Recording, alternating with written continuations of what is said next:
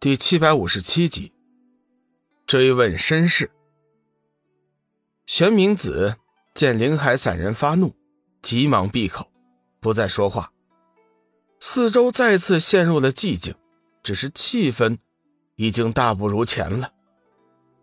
灵海散人一脸的怒气，杏目圆睁，道：“玉皇，当年谁是谁非，对我来看已经毫无意义了。”我今天来见你，你知道是为什么吗？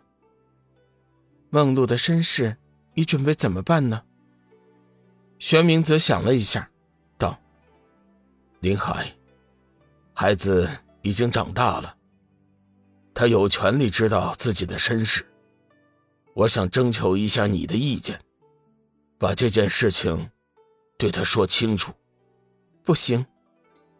林海散人断然拒绝，玄冥子急忙道：“林海，难道你想永远都把这件事情隐瞒下去吗？我是错了，但是孩子没有错呀，他应该知道自己的身世，他应该知道自己的父母是谁。难道你不想和孩子相认吗？”林海散人冷声道：“你别忘记了。”你手上还沾着我们人鱼一族的鲜血，梦露也是人鱼。如果他知道你当年的所作所为，一定会很伤心的。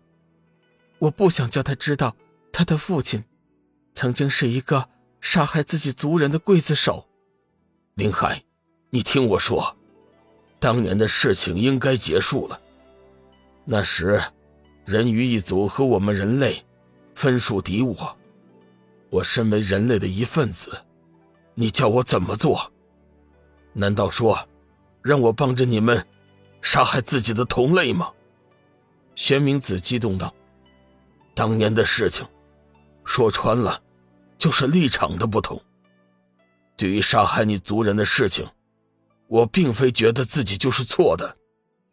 我之所以认错，是因为我我对你的爱呀。”当年我最大的错误，就是放弃了我对你的爱，这是我一生中犯下的最大的罪恶。我将用余生赎罪，希望能弥补我的错误。林海散人冷哼一声：“就算你说的有理，我也不会轻易原谅你。”玄冥子道：“我说过，我从来就没有奢望你能原谅我，我只是希望。”过去的事情，就让它彻底的过去吧。不要再让孩子受苦了。在点苍山的时候，我和梦露交谈过几次，我知道，他非常想知道自己的身世，他的心里很痛苦。说到梦露，林海散人的情绪顿时平静了下来。梦露这孩子的确很苦，尤其是。他为了追寻自己的真爱，不惜忍受了那么多的痛苦。好在，他和小雨已经结为了夫妻，也算是得偿所愿。否则的话，我这我这心里会内疚一辈子的。师尊，林海前辈，梦露希望你们能告诉我我的身世。就在这时，梦露再次出现，跪求两人。告诉他的父母是谁。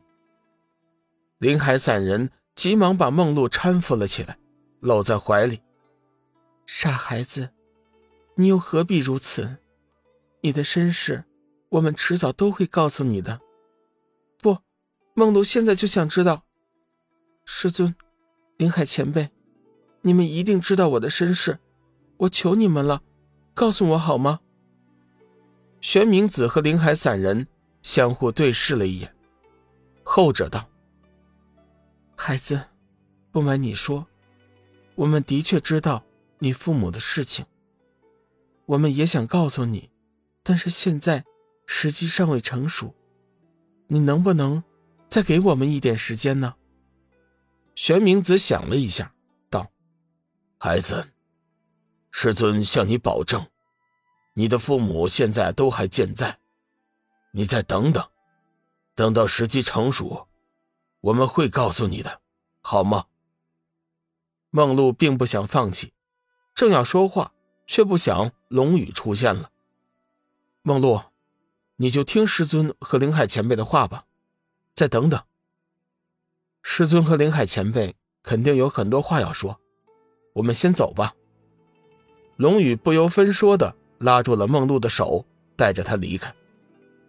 三天之后，玄冥子和灵海散人还是没有决定要不要将梦露的身世告诉他。